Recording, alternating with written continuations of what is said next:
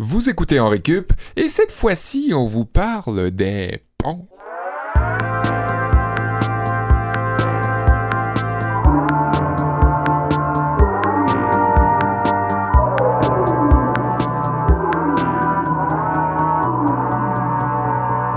Je vous souhaite la bienvenue à tous les auditeurs, tout- à tous les auditeurs, à toutes les auditrices. Euh, je m'appelle Sébastien Blondeau. Vous écoutez en récup. Je suis en compagnie de mes fidèles compatriotes Olivier Bradette Bonjour Seb. en face de mes yeux et Kevin Breton à ma droite Dans ton champ périphérique. dans mon champ, mon, mon angle mort. Attention. J'essaye de le voir le moins possible. Hey, angle mort, on va justement parler de pont. Et qui n'a jamais traversé un pont en regardant bien dans ses miroirs convexes avant de changer de voie? Quel Hein? stretch. Hein? Quelle belle stretch. Il y a Mathieu en régie, là, juste pour vous euh, rappeler que Mathieu Oui. existe. Euh, Ouais. euh, oui, les ponts, c'est notre sujet d'aujourd'hui. Puis, euh, ben, je pense que ça, ça tombait sous le sens qu'on en parle parce que pourquoi, hein, euh, le pont Champlain? Le pont Le Champlain. pont, est le pont Champlain est officiellement le plus jeune pont. En vigueur à On parle, monde. souvent, on parle souvent des plus vieux ponts. Ouais. Ben, le pont Champlain est le plus jeune pont euh, qui existe, en tout cas au Canada. Je sais pas, je pense dans le monde aussi. Ouais, à moins qu'il y en ait eu d'autres inaugurés. D'ici Ça se peut. Ouais, mais ce serait, ce serait vraiment un drôle d'adon. Ça serait un drôle d'adon. On Il se construit pas des ponts à tous les jours. Bon, puis si oui, on s'excuse pour cette erreur factuelle-là. Ouais, mais on est peut-être dans un Je gros pas- anachronisme je en suis ce pas moment. mal sûr de ma chute. mais, euh, pour se faire pardonner, sachez qu'on a tout un menu.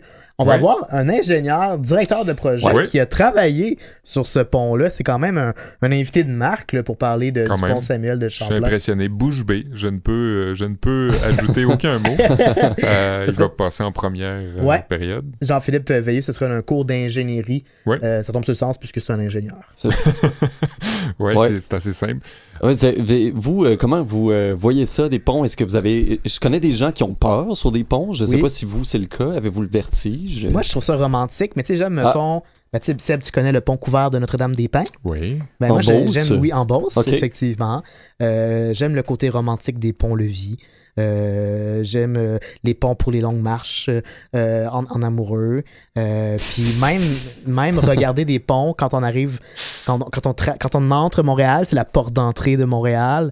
J'aime ça. J'aime le nouveau, j'aime l'éclairage qui a été apposé sur le pont Jacques-Cartier. Je sais que ça a coûté cher, mais à chaque fois que je passe puis qu'il est éclairé, je trouve ça super C'est beau. juste pour toi qui ont fait C'est ça. juste pour moi qui ont fait ça.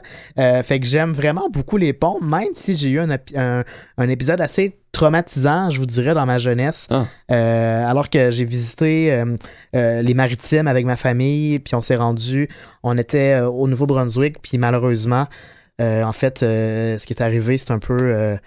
mes parents voulaient aller à l'île du Prince-Édouard, donc, fait qu'on a pris le, le fameux pont de la Confédération, puis c'est vraiment un très long pont, puis j'ai trouvé quoi, ça plate. 13 là. km? Oui, c'est ça.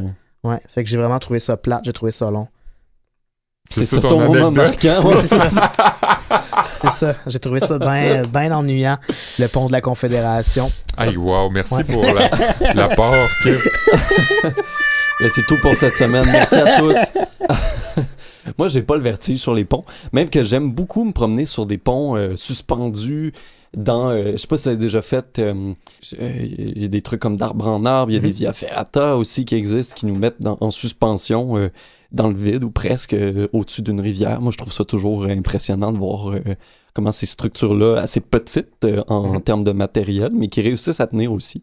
Il y en a un à Quaticook qui est particulièrement charmant, tout juste devant la, la, la crèmerie Mhm. euh, de renommée internationale, je sais pas. Peut-être, oui. Bref, ouais. Ouais, puis moi, ce que j'aime aussi, c'est tout ce qui fait que ça tient. Ouais. puis que cette structure-là qui peut être élégante est quand même là pour une fonction, puis Ouais. que tout ça réussit à se tenir. C'est cool qu'on a maintenant rajouté une espèce de. Parce que, euh, tu sais, pendant longtemps, euh, le pont n'avait presque qu'une fonction pragmatique de relier des rives Mhm. euh, dans une question d'économie de coût et tout ça.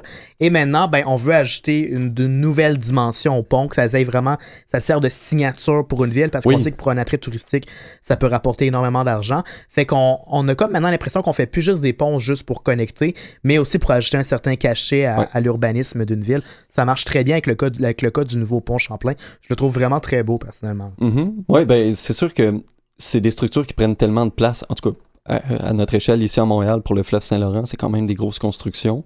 On va les avoir d'en face pendant longtemps, donc Mhm. autant essayer de faire quelque chose de pas pire avec ça. Ouais. avec des points d'observation aussi. Je pense que une des, un des points forts de cette entrée-là sur Montréal, c'est le point de vue sur le centre-ville quand on arrive de la rive sud. Je trouve que c'est une des meilleures vues possibles sur euh, le centre-ville de Montréal. Ouais. Le pont est incurvé, en fait. Il y a une légère courbe qui permet justement aux gens qui arrivent de la rive sud de vraiment mieux voir le centre-ville. Là, vous vous retournez vers moi euh, pour savoir, savoir c'est quoi que j'aime des ponts.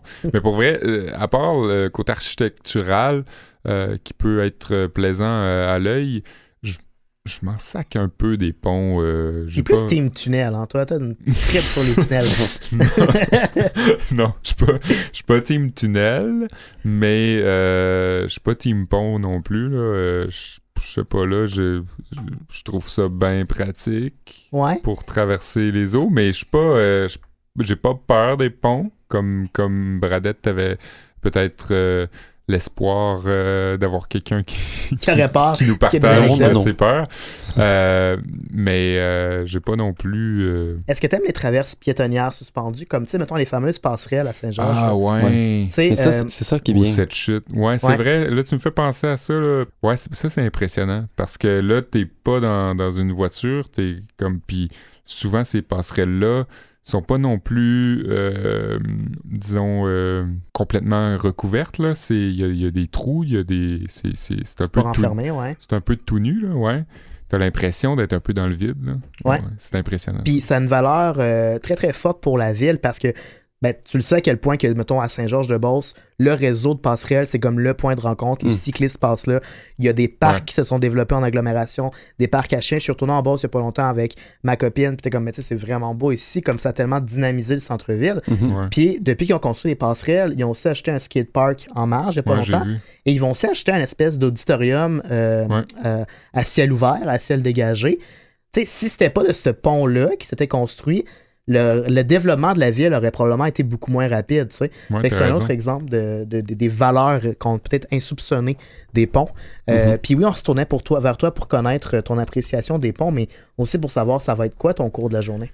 Ouais, tout de suite après euh, notre cours d'ingénierie, je vais faire euh, un cours de géographie, aller voir autour du monde euh, les ponts. C'est quoi aussi C'est quoi les plus longs ponts, les plus hauts ponts, les plus gros ponts, les donc euh, Palmarès de ponts. Si ça peut vous intéresser d'aller voir ailleurs, Ouais. sortir un peu du Québec. Euh, parce que là, on parle beaucoup du pont Champlain, mais euh, c'est quoi les, les, billboards, les billboards, les, les palmarès? box-office. Les box-office. les Box-office de palmarès, pont. euh, de pont, ouais. Ouais, ouais. Euh, tout de suite après notre, euh, notre invité Jean-Philippe, euh, ça sera ton cours. Euh, toi, Ouais. Kevin, Hey, moi, je vais vous parler d'un cours, ben, ça va être un cours d'environnement en fait, et je vais vous parler de traverses euh, surélevées en hauteur ou encore souterraines pour les animaux, pour leur Hey. permettre de traverser les autoroutes en toute sécurité. Et sachez que ces traverses-là n'ont pas comme seule euh, fonction d'éviter les collisions, il y a une autre fonction encore plus importante, je vous en dis pas plus, ça sera en Hmm. troisième période du cours ouais, j'ai une petite idée, j'ai hâte de voir euh, ce que tu vas nous dire là-dessus. Moi, je vais terminer la journée de cours avec un cours euh, de musique. Je vous en dis pas plus, euh, vous découvrirez tout ça dans cette euh, belle journée de cours sur les ponts à Henri Cup. Et on commence cette journée de cours consacrée exclusivement au pont et à cet univers fascinant avec un cours Mhm. d'ingénierie. Et si je me trompe pas, c'est le premier cours d'ingénierie de l'histoire de Henri Cup, Olivier. Du moins, un premier cours donné par un vrai, un véritable ingénieur euh, qui est avec nous en studio, Jean-Philippe euh, Veilleux, euh, qui, est- qui est là. Allô? Bonjour, bonjour. Non seulement ingénieur, euh, Jean-Philippe, mais en plus... euh, bon, j'ai euh, mon téléphone qui a sonné. Non seulement tu es ingénieur, Jean-Philippe, mais en plus tu es un ingénieur qui a travaillé sur le pont Champlain, qui est maintenant en fonction. Ouais, j'ai eu, euh, eu cette chance-là il y a déjà quelques années de participer au- quasiment au tout démarrage de ce projet-là. Euh, j'ai pas eu la chance de le terminer jusqu'à la fin. Je suis encore en participation dans le projet, mais j'ai pas euh, été actif au niveau de l'exécution jusqu'à la fin. Mais j'ai eu encore des, des- des membres de mon équipe qui ont travaillé pratiquement jusqu'à la fin, jusqu'à la jusqu'à livraison. Jusqu'à la dernière vis qu'on a vissée, genre? Jusqu'à la jusqu'à temps qu'on rouvre le. ben, il y a encore des travaux en Oui, ce c'est moment ça. aux Ouais. C'est approches. ouvert, mais il y a encore des... Puis j'ai encore des, euh, des membres de mon équipe qui travaillent là en ce moment au niveau, euh, au niveau autoroutier. là. Puis mettons, euh, dans des soupers de Noël ou quand euh, tu rencontres des membres de ta famille puis qui se demandent c'est quoi un ingénieur, puis c'est quoi le rôle que ça a dans un méga projet comme celui du pont Champlain, tu leur expliquerais comment?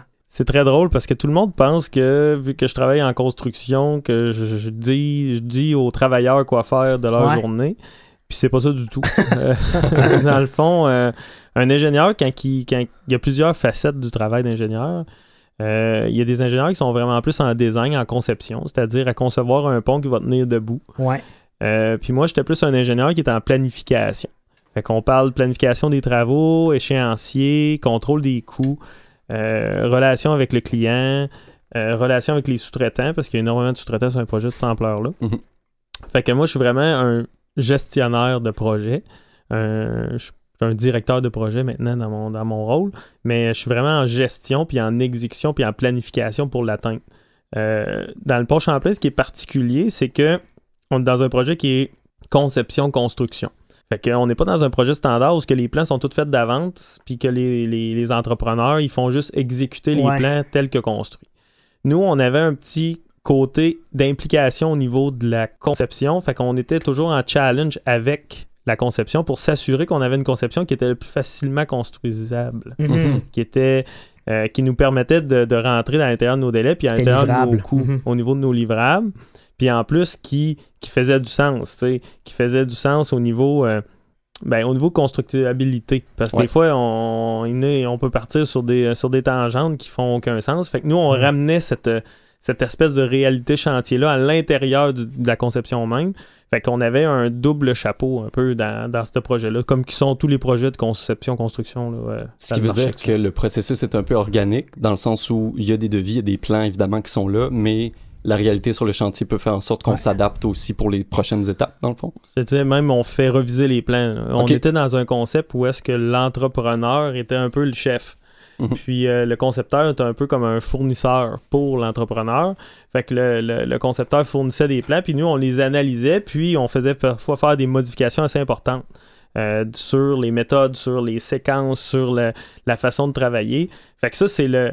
C'est la beauté pour un entrepreneur de travailler dans une conception-construction, c'est que tu peux me faire modifier les plans pour l'adapter à comment tu vois le projet. C'est toujours un travail de médiation, en fait, où vous essayez de trouver un terrain d'entente entre les, les plans initiaux puis le produit final qui est livré? je vous dirais que c'est quand même un client. Tu sais, le, le- on est quand même le client, Ah, mais il faut quand même rester dans. Tu sais, c'est sûr qu'on veut, veut ramener ça parfois à un extrême un peu trop facile à construire, ouais. mais il faut quand même rester avec un critère de qualité puis c'est à l'intérieur des normes. Fait que oui, il y a un peu comme de la négociation parfois qui rentre en ligne de compte, mais il demeure une chose, c'est qu'on veut quand même produire un, une chose de qualité. Fait qu'à un moment donné, il faut atteindre, il faut rester à l'intérieur d'un certain barème.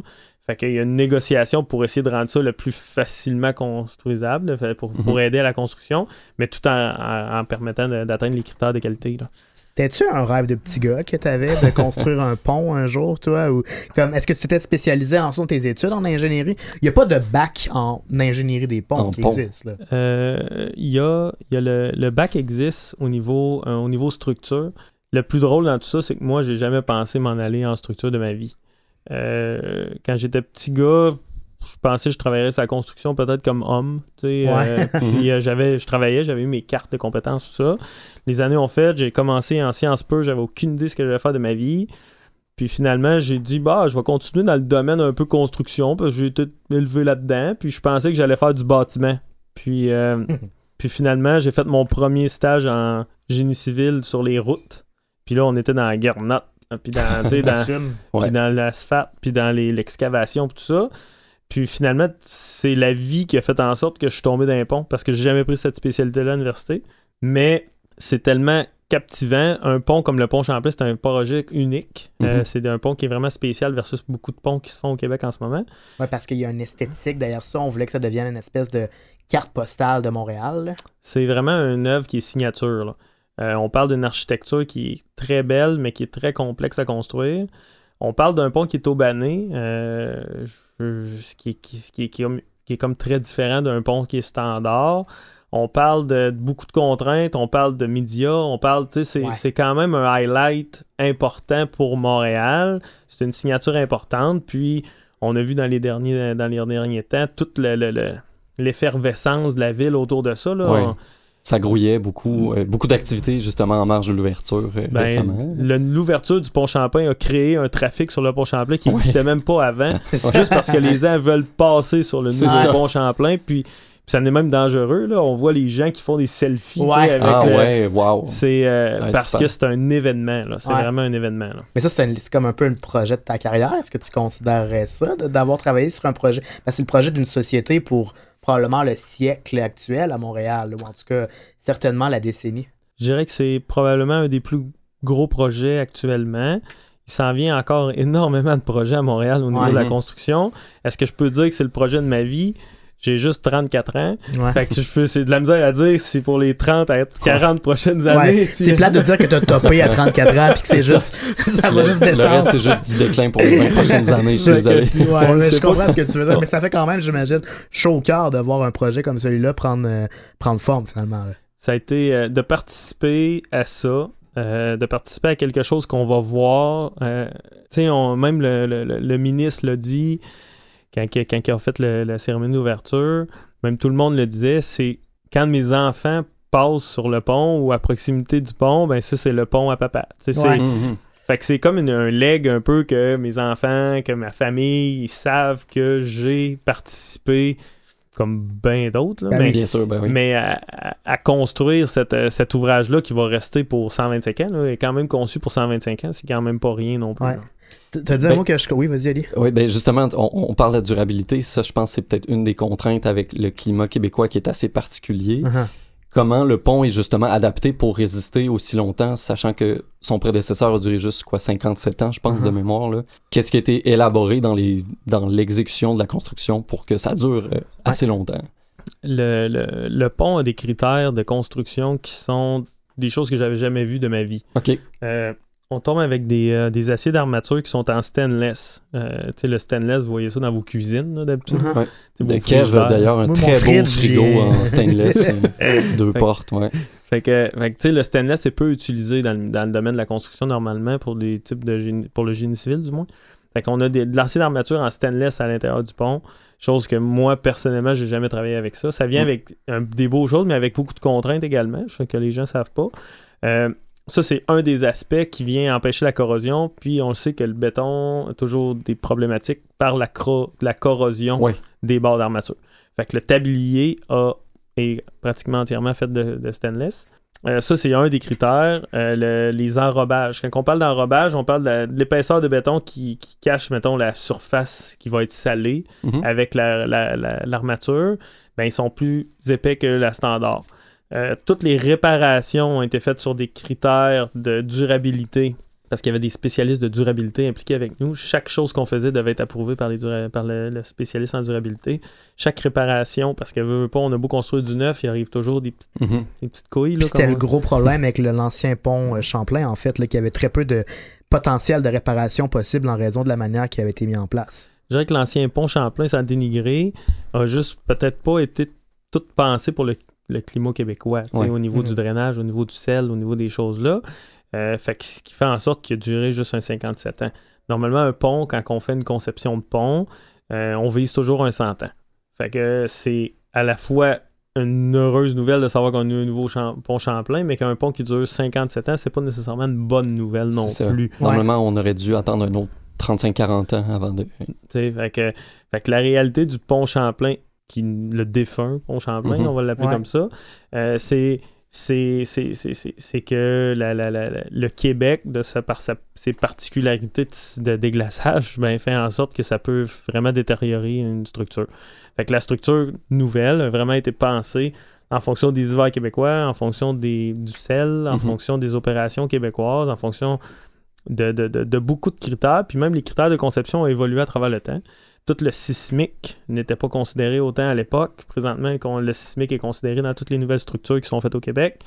Euh, fait que ça vient renforcer de beaucoup les constructions qu'il y avait, que- que- qu'on construit présentement.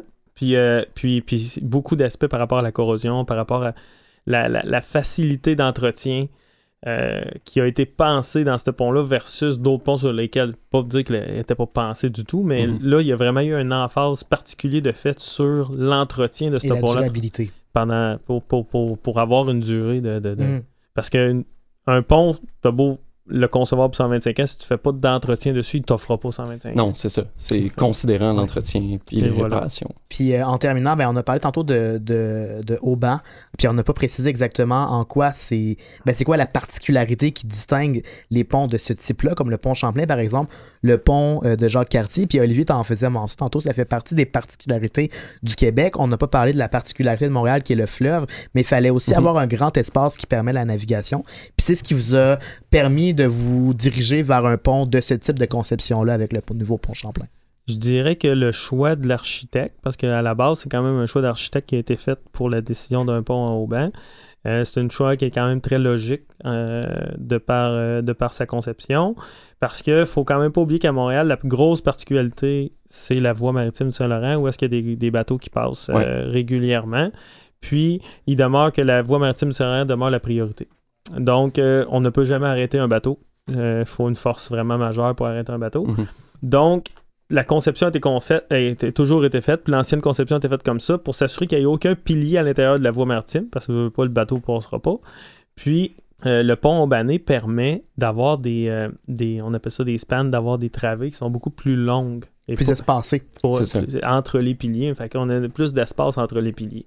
Fait que ce- ces haubans-là nous permettent de faire d'assurer le contrepoids pour qu'on ne soit pas obligé de rajouter des piliers à l'intérieur de la voie maritime. Euh, donc, le pylône principal, l'icône, dans le Mhm. fond, qu'on voit du pont Champlain, c'est lui qui reprend toutes les charges des haubans. Des bancs qui sont en fait les câbles qui sont rattachés aux piliers Qui et aux tabliers. qui du- sont rattachés pont. au tablier du pont. Fait que c'est le pylône qui reprend toute le- la charge du pont en Mhm. tant que tel. Euh, fait que les ponts banés, comparativement, l'ancien pont, lui, permettait d'avoir une certaine distance comme, comme pour respecter la distance voie maritime, mais c'est pour ça qu'il y avait un treillis sur le dessus. Mhm. La grosse différence entre le pont Champlain existant et le nouveau pont Champlain, c'est que la, la structure est complètement différente. La structure métallique qui supportait le long span, la longue portée, était la structure métallique qu'on voyait sur le dessus. Ouais. Et maintenant, elle est remplacée par les câbles, les hauts bancs, Qui sont beaucoup plus esthétiques. qui sont beaucoup plus esthétiques. C'est une nouvelle mode aussi mondiale. On voit beaucoup Mhm. plus de ponts en haut banc aujourd'hui qu'on voit de, de, de, de mes- de- de- de- comme de l'ancien pont Champlain. Puis au Québec, il demeure aussi qu'en période de verglas, t'aimes mieux avoir des hauts bancs qu'avoir une structure qui accumule beaucoup de verglas au-dessus de ta tête quand tu passes en voiture. tu sais. Ah ouais, fort intéressant. Merci beaucoup d'avoir pris le temps de venir nous jaser de tout ça aujourd'hui, Jean-Philippe Veilleux. C'était vraiment intéressant et instructif. Ça fait plaisir. Cours de géographie maintenant. Je sais pas si c'est juste mon impression, mais on dirait qu'au Québec, et sûrement que c'est le cas ailleurs aussi, euh, on compare souvent nos viaducs puis nos ponts à des, à des viaducs puis à des ponts datant du Moyen Âge puis de, de même avant, là, Mhm. en scandant comment ça qu'eux autres, leurs ponts tiennent encore, puis pas nous autres. Puis, euh, par exemple, il y a un pont en, en Angleterre, le Tar Steps, qui est euh, vieux de 3000 ans. Puis, euh, ben, en fait, c'est un pont pour piétons, là, euh, pas très haut au-dessus de la surface, long de 55 mètres quand même, mais il est horizontal du début à la fin. Donc, souvent, on prend pas en compte, euh, en Ouais, comparant, euh, les, les- les- les différences euh, techniques. Mhm. Euh, il y a aussi le pont mycéni- euh, mycénien de Kazarma euh, en Grèce, euh, vieux d'environ 3300 ans, situé à Argolide, donc en, Grèce, je viens de le dire. C'est un pont de type euh, viaduc, c'est-à-dire qui sert à, à prolonger une route sans en couper une autre qui est perpendiculaire. Euh, il est constitué de grosses roches cordées. Techniquement, c'est juste ça, dans une espèce de crevasse. Au milieu, il y a, il y a une voûte là, pour laisser passer les gens. Mhm. Euh, mais déjà là, euh, plus impressionnant parce que justement à cause de ce trou-là qu'il y a au milieu, plus impressionnant euh, en comparaison, mettons, à, à celui en Angleterre, je parlais, qui est fait à l'horizontale. Mais quand même, on parle juste de roches qui sont pactées les unes sur les autres, puis qui ont, ont fini par quasiment se souder ensemble, probablement avec une sorte de, de, de glaise ou je sais pas. Euh, mais mais c'est quand même assez rudimentaire. On ne peut pas comparer euh, des ponts qui sont empruntés à pied ou en calèche non plus avec des ponts qui sont euh, empruntés par, par, euh, Ah, des gros fardiers, des camions, ça. ça. Des ponts qui sont construits en harmonie avec l'environnement, carrément. Puis d'autres ponts euh, qui sont des structures gigantesques de métal de toutes sortes ou bedon de, béton, puis euh, qui traversent souvent plusieurs kilomètres de long. Là. Fait que c'est vraiment comparer des pommes avec des oranges. Euh, mais c'est ça qui nous intéresse, les humains modernes. Hein? c'est de ça qu'on parle aujourd'hui, les ponts d'aujourd'hui, pas les ponts d'antan. Donc, euh, n'attendons plus. Euh, dans le cadre de ce cours de géo, je vous transporterai euh, là où les ponts sont les plus impressionnants. Chine. Le pont le plus long du monde est le pont Danyang Kunshan. Et là, je vous avertis, je, je dis des noms T'as pas chinois. pratiqué avant, ouais. Chinois, ben c'est ça, j'ai pas été voir dans mon bécherel chinois. Mhm. Euh, c'est un viaduc ferroviaire qui relie les villes du même nom, euh, Danyang donc et Kunshan. Euh, ça fait seulement 8 ans qu'il est en service. Mhm. Le train qui utilise le pont, c'est c'est- c'est juste ça. C'est à ça qu'il C'est son unique fonction, Ouais, c'est ça. Euh, c'est le LGV Pékin-Shanghai, euh, une ligne grande vitesse qui transporte chaque jour 55 000 passa- passagers à 350 km/h. Wow. Euh, ok, attention, le chiffre qui nous intéresse maintenant. Le pont d'Anyang Kunshan est 164,8 km de long. Mais donc. Wow. Quasiment 165 km. Ça fait beaucoup de bords Mars, hein, quand même. Là-dessus, seul- par contre, là-dessus, seulement 9 km se retrouvent au-dessus de l'eau, euh, au-dessus du lac euh, Yangcheng, pour être euh, plus précis. Euh, donc, c'est très minime. euh, il n'est pas majoritairement maritime, ce pont-là. Mhm. il, est- il est surtout au-dessus de la surface de la Terre. Euh, si vous êtes intéressé de savoir plutôt quel est le plus long pont euh, qui ne tient qu'exclusivement au-dessus de l'eau, on va devoir se déplacer. Chine! Ben Le pont maritime le plus long se trouve en Chine. Il fait 42,4 km et Ah, relie Tsingtao à la ville Huangdao. Euh, il s'appelle le pont Heiwan ou pont de la baie de Jiaozhou. Jiaozi, oui, c'est ça. Ouais, c'est pas clair, là. euh, on dirait qu'il y a deux noms. Euh, la baie de Jiaozhou, c'est pas un fruit. C'est, euh, je, je suis jamais allé moi-même, mais semblerait, selon mon globe terrestre, que ce serait dans la mer Jaune. Puis la mer Jaune, ben, on la connaît, c'est une espèce de place un peu aux, aux zones floues. Là. Euh, Il y a Mhm. la Corée du Nord, il y a la Corée du Sud, il y a la Chine euh, majoritairement. Euh, puis ça, c'est les pays côtiers, mais là, il y a Séoul aussi, Pyeongchang, Shanghai qui l'abordent. Donc, c'est un, peu pour ça qu'elle est, euh, depuis très, très, très, très, très longtemps, euh, un lieu de, de- de rencontre. Puis cette mer-là a un coude qui sort de la fenêtre, un, un creux triangulaire sur sa topographie. C'est la baie de Jiaozhou. J'imagine que vous aimeriez savoir c'est où à cette heure qu'il y ait le pont le plus haut du monde. Hein? Oui. Chine! Ah! Le pont le plus haut se nomme Beipanjiang. On le trouve à Liupanshui, dans la province de Guizhou. Euh, il a été construit 565 mètres au-dessus de la rivière. Beipan. Ouais. Entre la ville Xuanwei et Shuicheng. Euh, Xuanwei, qui est une ville euh, dans la partie de, de- de- de la province de Yunnan, la partie est, euh, juste à côté de la province Guizhou.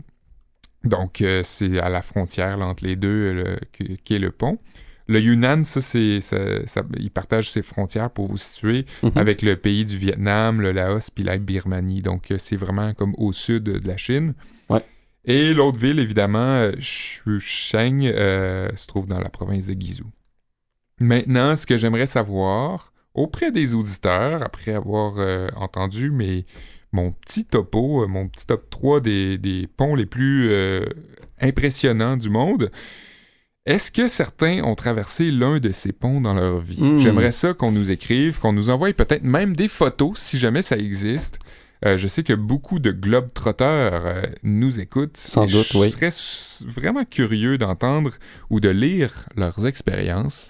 Ça, ben, doit être assez impressionnant. j'ai mon ami Jérôme qui nous écoute religieusement, qui a été en Chine pour faire sa maîtrise, mais je sais pas s'il est passé par ces ponts-là. Je serais très curieux de le savoir. Ben, probablement, parce que la Chine, c'est un île, fait que t'as pas de prendre un pont. Tout petit, tout petit. Ah, ah wesh. Mon Mais- oncle Kevin. Mais euh, aussi, en tout cas, si euh, Jérôme n'est pas passé par là, il peut peut-être, euh, Jérôme ou un, un autre auditeur ou une autre auditrice peut me dire si euh, j'ai moffé. À- bien prononcé. à, à quel, combien de points j'ai sur 10. Même, on se rappelle que la semaine dernière, Mathieu nous aidait beaucoup avec l'allemand, Ouais. qui, Ouais. qui a parsemé notre, notre journée de cours. Mais je suis sûr que même là, tu es capable, Mathieu, de nous dire que ça, ça va peut-être pas, au, c'est pas tout à fait au point. Au pire, on se reprendrait qu'un cours de linguistique à un moment donné. Ah. Puis on va juste comme reprendre toutes les mauvaises prononciations en anglais que j'ai faites, les mauvaises prononciations en allemand d'Olivier, puis Mm. sais, pour Mais, mais je- mon chinois. ton chinois. Merci, les gars. Ah, on n'est pas parfait. Mais oui, écrivez-nous, ce serait super intéressant si vous avez des photos de ça. On aimerait ça les voir. Merci, merci Seb. Euh, on enchaîne avec Kev. euh, cours Oui. d'environnement. Un cours d'environnement, ben oui. Parce que, ben, on a parlé de ponts, mais intrins- intrinsèquement, les ponts, euh, ils sont liés aux autoroutes, souvent. Les autoroutes qui connectent, c'est vrai, les populations et les êtres humains entre eux, mais l'effet collatéral de ça, c'est que ils bloquent et séparent aussi les premiers habitants de la faune, c'est-à-dire nos amis, les animaux, euh, avec cette grande cicatrice de bitume-là qui vont séparer leur écosystème en deux ou en trois. Et pour passer d'un point à un autre dans leur habitat naturel, les animaux doivent donc souvent euh, traverser les routes au péril de leur vie et souvent Ouais. au péril de nos bumpers également en tant qu'automobilistes. Ça leur complique drôlement la tâche. Non seulement il y a des risques d'accident, mais en plus, euh, ça diminue considérablement leur potentiel de mobilité. Et là, en introduction, Olivier, je disais qu'il y avait un autre effet insoupçonné que ça pouvait avoir sur les animaux et tu avais ta petite théorie. Fait que je vais faire comme mon bon prof, puis je vais voir est-ce que vous savez, est-ce que vous avez des théories à me, Ben, j'irais pour la diversité d'un d'un pôle génétique. C'est exactement ça. Fait que Ah c'était tout ben. pour mon cours aujourd'hui. Merci à tous. Au revoir. Mais c'est exactement ça, premier de classe, Olivier Bradette.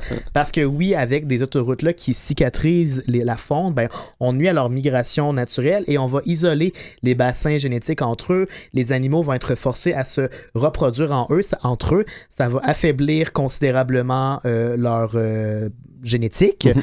Euh, souvent, ça va les rendre même stériles, donc ça peut les porter à disparition euh, carrément. Euh, donc, la solution qui a été mise de l'avant par différentes personnes à travers la planète, ce sont des ponts, soit des traverses en hauteur ou encore souterraines qui permettent de traverser paisiblement en toute sécurité. C'est surtout populaire euh, en Europe, même s'il y en a aussi en Amérique de Mhm. plus en plus.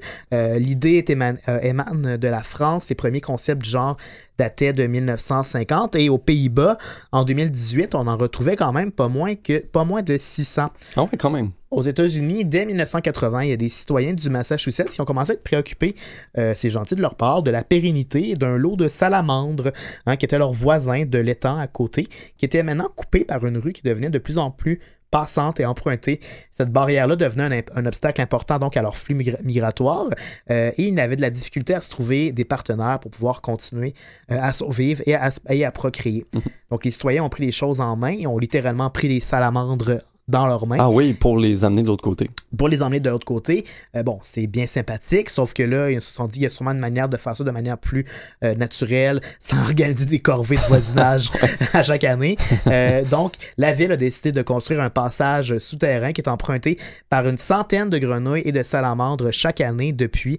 Et les salamandres prospèrent maintenant au Wow. Massachusetts. Au point où il a fallu en exterminer la il y a un gros problème. Il y a trop de salamandres maintenant à Boston. En Australie, un autre exemple similaire. Un des ponts les plus célèbres qui ne s'est pas retrouvé dans le palmarès Billboard de Sébastien.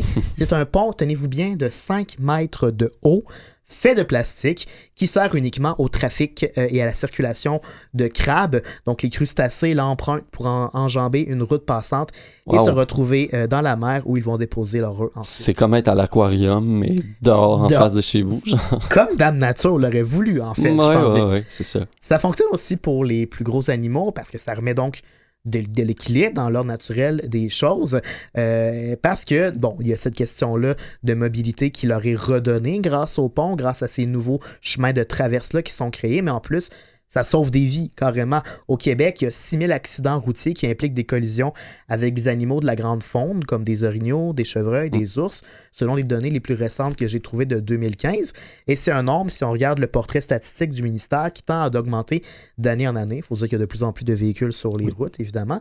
Euh, et selon les dernières données du ministère que j'ai trouvées chaque année, c'est 300 orignaux au minimum qui périssent chaque année et 3000 cerfs qui seraient tués donc par des collisions avec un automobile. Est-ce qu'on peut éviter ça avec des traverses en hauteur. En hauteur, Euh, l'exemple de l'Arizona et de la Colombie-Britannique récemment nous prouve que, ben oui, euh, à Banff, dans le euh, parc national de Mhm. Banff, de Banff, Banff, Ouais, Benf Banff, Banff, bref, euh, les collisions ont diminué de 80% depuis 20 ans. ou Banff. Banff, il y a deux F. C'est ça, Banff. Depuis qu'on on y a érigé des passages euh, dédiés euh, à la grande faune et on estime que ça a permis, donc dans les 20 dernières années, de sauver quand même pas moins de 150 000 vies animales Mm. dans cette, dans cette période-là. Même constat à peu près en Arizona, on estime que les accidents ont chuté de 90 Comment on arrive à, à trouver ces données-là? Parce que c'est quand même difficile de mesurer et de prévoir le comportement animal. Comment on fait pour savoir que l'animal serait pas juste resté de son côté s'il n'y avait pas eu cette traverse-là? Ben, on va utiliser un équipement vidéo et du, sable, et du sable placé de manière minutieuse au sol pour pouvoir suivre à la trace des déplacements de nos amis, les animaux.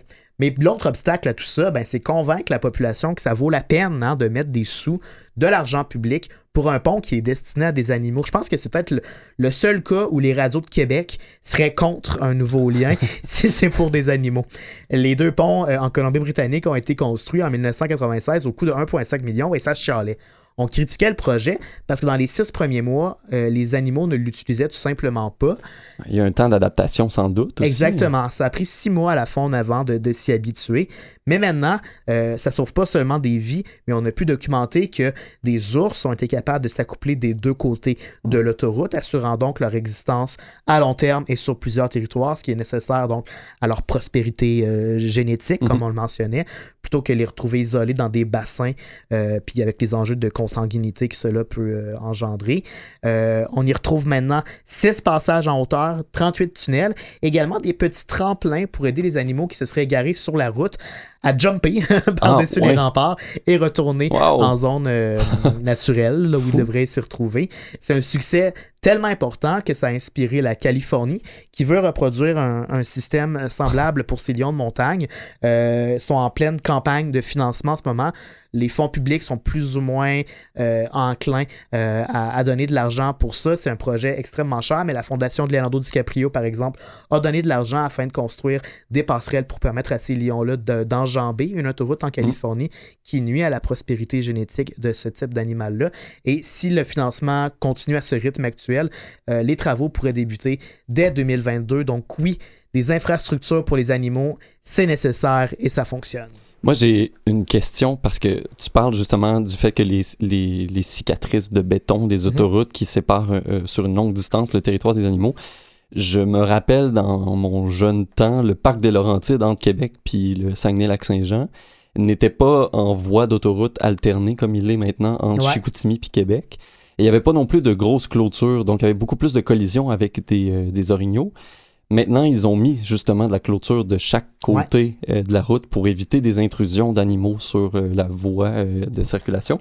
Ce que je me demande, par contre, c'est ça, c'est comment de chaque côté les orignaux font pour se déplacer? Est-ce qu'il y a quelque chose qui a été fait là-dessus? Parce qu'ils peuvent, si jamais ils réussissent à s'infiltrer sur la route, il y a des points d'accès où ils peuvent entrer à l'intérieur de la forêt.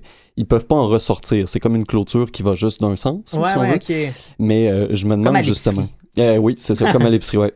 Euh, donc, je ne sais pas si ça pourrait valoir la peine sur, une gros, sur un gros territoire comme le parc des Laurentides de construire ce genre de pont-là pour permettre justement aux orignaux puis à n'importe quel autre euh, animaux aussi de traverser d'un côté et de l'autre sans Ça serait peut-être moins dispendieux, en fait, même de, de cette façon-là. Ben, c'est que là, on bloque carrément, euh, Ouais. on bloque carrément leur accès à l'autoroute, ce qui est bien côté sécurité euh, automobile, puis pour même pour les animaux, mais côté pôle génétique et euh, reproduction. Flux migratoire et tout Mhm, ça. Ouais, mhm. hein. Je- Intéressant. J'ai je j'ai pas poussé mes recherches jusqu'à là, mais comptez sur moi, parce que mon enquête n'est jamais terminée. Kevin va toujours au bout des choses. Merci, Kevin, c'est super intéressant. Ouais. Sur le pont d'Avignon, on y danse, on y danse. Sur le pont d'Avignon, on y danse tout en rond. Ah, je suis certain qu'une pensée a quand même effleuré votre esprit quand la voix chaleureuse de Seb a ouvert notre épisode d'aujourd'hui. Comment parler des ponts sans raconter l'histoire d'un des premiers ponts qu'on a probablement tous entendu parler dans notre jeune vie, le pont d'Avignon? Euh, la joyeuse petite comptine euh, qu'on vient d'entendre a traversé les générations et euh, est encore bien connue aujourd'hui. Je sais pas si vous, vous l'avez apprise quand vous étiez jeune. Absolument, Ben oui. oui. Ouais, vous l'aviez peut-être appris à la maternelle ou à la garderie, euh, tout Dans ça. le même catalogue que le roi d'Agobert qui a mis ses pantalons Ah, ben oui. là. Clairement. Moi, j'ai- moi, j'étais convaincu que c'était un pont qu'il y avait dans notre ville natale. Que je pensais qu'on chantait ouais. ça parce que, comme si c'était une comptine patrimoniale de, la- de notre ville, tu sais. C'est drôle Ouais. parce que à Saint-Feu au primaire, on avait appris euh, une version locale justement de Sur le pont d'Avignon, puis on chantait Sur le pont Carbonneau, qui était le pont à Saint-Félicien à l'époque. On avait eu une adaptation félicinoise de la comptine. Eh bien, aujourd'hui, euh, petit cours de musique et ou d'histoire de la musique pour retracer les origines de la chansonnette, mais euh, du même coup, celle du pont dont il est question dans la comptine. Puis je suis certain qu'il y a certains de ces secrets qui vont vous étonner. Donc, pour se situer, Avignon, où est situé le pont, c'est une ville de Provence au sud-est de la France, entre Montpellier et Marseille, juste un petit peu plus au nord euh, des deux villes. Il y a un important fleuve de l'Hexagone qui traverse euh, Avignon, c'est le Rhône, qui est un fleuve qui prend source dans le glacier du même nom en Suisse et qui se jette dans la Méditerranée, quelques 812 km plus loin, en ayant d'abord traversé notamment par le lac Léman à Genève, euh, en Suisse, et aussi par Lyon, toujours en France. Il existe une certaine légende autour du pont d'Avignon. Euh, même chose euh, ben, au- autour de la comptine aussi, mais chose certaine, c'est pas le vrai nom de la structure. Je sais pas si vous saviez ça. Le vrai nom du pont d'Avignon, c'est le pont Saint-Bénezet. Sur le pont. Saint-Bénézet. Il y a un petit peu, plus, un petit peu trop de, de Syllabes. là-dedans, oui. Des pieds. Euh, des pieds, oui, exactement. Euh, L'histoire du pont remonte à 1177 ou 1177, où euh, un jeune berger du nom de Bénezet a décidé de construire un pont qui enjambe le fleuve du Rhône euh, à Avignon. Et selon la légende, c'est par une intervention divine que Bénezet a entamé son projet, aidé de plusieurs euh, constructeurs. Et le pont a été bâti en pierre et avec un tablier de bois. Il a été préparé en 10 ans seulement, c'est quand même impressionnant. C'est un pont qui avait 22 arches qui surplombaient le fleuve Ouais, et la ouais. construction était quand même imposante, là, avec euh, 900 mètres euh, de longueur. Euh, C'est quand même pas rien, pour l'époque surtout. Et la présence divine euh, en était pas à sa dernière visite à Avignon. En 1309, le siège du pape s'est déplacé de Rome pour s'installer dans la petite ville de Provence pendant quelques décennies. Ça non plus, je savais pas ça. Euh, la papauté a contribué euh, grandement au développement d'Avignon à cette époque-là. Et le pont de Bénezet était beaucoup emprunté par les voyageurs, les résidents et les pèlerins qui venaient voir euh, la cité papale. En fait, ça aurait été impensable que le pape s'installe à Avignon sans le pont de Bénezet, étant donné justement sa situation géographique névralgique par rapport au reste de l'Europe. Le fleuve du Rhône étant très capricieux, puis ses crues très très exigeantes sur la structure, euh, le pont de Bénezet est constamment en restauration, et ça jusqu'au 17e siècle, près de 600 ans après sa construction. Et après, c'est ça, littéralement des siècles à entretenir euh, son pont, ben, la population a finalement décidé d'abandonner le projet de structure par-dessus le fleuve et a plutôt eu recours à un bac à traille, qui est un genre de bateau attaché des deux côtés de la rive avec une grosse corde ou une chaîne qui pouvait permettre euh, aux gens de voyager comme ça. Au début des années 1800, ben, la révolution industrielle a obligé Avignon à construire un nouveau pont, cette fois-là tout en bois. Puis aujourd'hui, ben, le pont Saint-Bénezet n'est plus qu'un vestige médiéval. là. Il enjambe plus complètement le, le fleuve. Il y a seulement 4 des 22 arches qui demeurent, mais c'est possible de l'emprunter, de marcher dessus, et puis il est bien visible au centre de la ville, un peu comme une petite péninsule de briques Mhm. qui, euh, qui euh, Ah, ça ressemble s'avance. plus à un quai maintenant. Ouais, presque un genre de quai et qui donne sur les anciens, euh, l'ancienne église en fait qui était la cathédrale à l'époque où le pape euh, s'était installé là. Euh, le pont d'Avignon accueille aujourd'hui pas moins de 400 000 visiteurs par, euh, par année et est classé au patrimoine mondial de l'UNESCO. C'est quand même un, incontournable quand vous allez dans ce coin-là. Et là, ben, tout comme le pont, il y a un certain voile de mystère qui plane sur les origines de la comptine. L'auteur-compositeur et, peut-être interprète, on le sait pas, demeure euh, inconnu. Les écrits estiment que la chanson aurait été écrite entre le 15e et, et le 16e siècle. Pardon. À cette époque-là, il y avait plusieurs chansons populaires qui étaient jouées dans les noces, dans les mariages, et qui faisaient mention des ponts en France, et le pont d'Avignon en faisait partie. C'était peut-être une tradition de parler des ponts. euh, comme tu le disais, toi, tu t'apprécies le côté romantique Mhm. de la chose. Peut-être que là aussi, c'était une façon d'exprimer la romance euh, d'une noce. Il y a un compositeur euh, qui était sous le règne de François Ier, il s'appelait Pierre Serton, qui s'est inspiré d'une des, une de ces chansons-là euh, traditionnelles pour écrire une pièce satirique. Euh, en fait, plusieurs pièces satiriques, mais une d'entre elles s'appelait Su le pont d'Avignon, en vieux français évidemment, qui est un petit peu plus grivoise que la comptine qu'on connaît. Je vous lis les paroles qui ont été retrouvées dans des recherches d'archives. Sur le pont d'Avignon, j'ai ouï chanter la belle, qui, dans son chant, disoite une chanson nouvelle. Ouvrez la porte, ouvrez, nouvelle mariée. Comment que j'ouvrirais? Je suis au lit couché, auprès de mon mari la première nuitée. Attendez demain la fraîche matinée pour que mon lit soit fait, ma chambre balayée, et que mon mari soit à gagner sa journée. Ben voyons donc. Autrement dit, quand mon mari soit parti travailler, vous viendrez me voir dans mon lit propre. Et euh, la version actuelle de la chanson est plutôt apparue en 1853 et c'est un compositeur de musique de vaudeville, euh, Monsieur Adolphe Adam, qui a composé pour l'Opéra comique de Paris l'opérette qui s'appelait Le Sourd ou l'Auberge pleine. Il a intégré plusieurs euh, musiques amusantes, simples et faciles à retenir pour le public, et euh, Le Pont d'Avignon, tel qu'on le connaît aujourd'hui, faisait partie de la playlist de cet opéra. Dans la culture populaire, ben évidemment, euh, là, ça s'est répandu partout. Et maintenant, c'est euh, c'est une danse aussi. On, on- on danse euh, en ronde. C'est une genre de danse traditionnelle qui est surtout montrée aux enfants, dans lesquels les danseurs se tiennent par la main en cercle Mhm. et tournent en faisant certains pas de pieds et de bras et chantent la chanson en même temps. Aujourd'hui, ben, les paroles sont très simples. On l'entendait en ouverture. C'est assez simple comme refrain. Je sais pas, est-ce que vous connaissez les, les couplets? On est mignon, on est dansé, on est dansé, ça, on est dansé tout en rond. Non.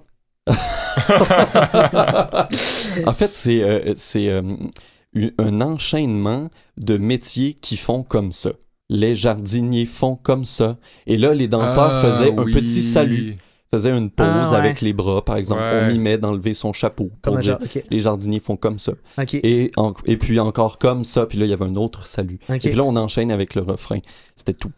Euh, et ce qui est euh, particulier de, du, du Pont d'Avignon, c'est que c'est une chanson infinie, à toute fin pratique.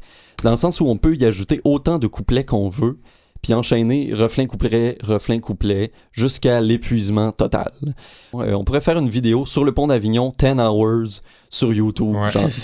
Euh, puis j'ai fait un record euh, Guinness. ben, c'est ça, j'ai fait des recherches, mais j'ai pas trouvé quelconque mention d'un record de l'interprétation la plus longue du pont d'Avignon. Euh, qui sait, on a peut-être un projet pour notre prochaine fin de semaine.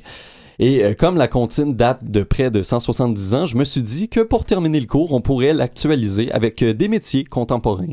Parce que souvent, on avait euh, les jardiniers, euh, les ménagères font comme Mhm. ça. et là, ben, je me disais, peut-être qu'on pourrait y aller avec quelque chose d'un petit peu plus contemporain. Donc, je suis allé fouiller sur le site Emploi d'avenir du gouvernement du Québec. Et voici donc une proposition de quelques couplets actuels, chantés un peu approximativement sur l'air de la chanson. Les gestionnaires de systèmes informatiques font Hmm. comme ça. Les mécaniciens d'équipements lourds font comme ça. Les technologues en santé animale font comme ça. Alors voilà, euh, si vous voulez découvrir euh, certains emplois d'avenir euh, et les intégrer à la chanson du Pont d'Avignon, je vous invite à consulter l'emploidavenir.qc.ca. C'est tout. Mais merci, euh, Mathieu. C'est très intéressant tout ça. Mathieu, tu peux l'appeler Olivier. Mathieu, Olivier, ouais. Ben, je écoute, regardais Mathieu en, en- en faisant ça. Mais ça te ferait bien, par exemple, Mathieu, euh, comme nom, Oli? Ah, peut-être. J'ai peut-être une tête à Mathieu. Moi, il y a beaucoup de gens qui m'appellent Nicolas ou Guillaume. T'as très l'air de Nicolas. Ouais, Euh, c'est pas- vrai. non, ça. ouais. Je sais pas pourquoi. Ouais. Toi, euh, Kevin, les gens t'appellent Kevin. hein? Les gens m'appellent généralement Kevin. On oublie rarement mon nom. Mais non, mais c'est parce que Kevin, euh, tout le monde le connaît. C'est Ouais, ça. aussi. Kevin il est ça, ouais. connu. Il- C'est une célébrité. Est-ce est-ce que est-ce que tu as un sobriquet, toi? Est-ce qu'on te débaptise, Seb? On m'appelle souvent Stéphane. Ah, Puis ça sonne zéro comme Sébastien, mais je pense que c'est à l'écrit, là. C'est peut-être pour ça, je sais pas. Possiblement, possiblement. Ben, en tout cas, euh, tout ça pour dire qu'on a eu une très belle journée de cours. Euh, merci d'ailleurs, Mathieu. C'est vrai que c'est important de le remercier, qui est toujours là chaque semaine avec nous. On apprécie. Merci à Canalem, à CISM Ah Ouais, aussi. fait. Merci les gars. J'espère que vous avez appris des choses. J'ai appris Ouais, beaucoup de Kevin, t'avais-tu pris des notes? euh, J'ai pas pris les notes aujourd'hui. Je le sais, je me suis des relâché. J'ai perdu mon petit cahier de notes Mm. habituellement, mais je vous promets de reprendre cette bonne habitude-là la semaine prochaine. D'ailleurs, on connaît notre sujet la semaine prochaine. Ça va être l'anniversaire d'une des routes les plus importantes au Canada, sûrement la plus importante au Canada en fait, la route transcanadienne. Ah, ben oui. Ça va être l'occasion de je parler savais des pas qu'elle célébrait un anniversaire. routes. Oui, ben, il y a- plusieurs dates charnières dans Mm. sa construction, là, mais c'est la semaine prochaine là, qu'on va comme avoir le, le- la date la plus importante dans, sa, dans son élaboration et sa mise en place. On part en road trip la On part semaine road prochaine. trip la semaine prochaine. Puis si vous avez des questions, des commentaires que vous voulez euh, nous suivre, euh, ben on est sur Facebook à facebook.com en récup. On est aussi sur Instagram. Vous pouvez nous écouter euh, tout le temps sur CISM et sur Canal M comme à l'habitude. Merci d'avoir euh, été là. on se revoit euh, la semaine prochaine sur la route.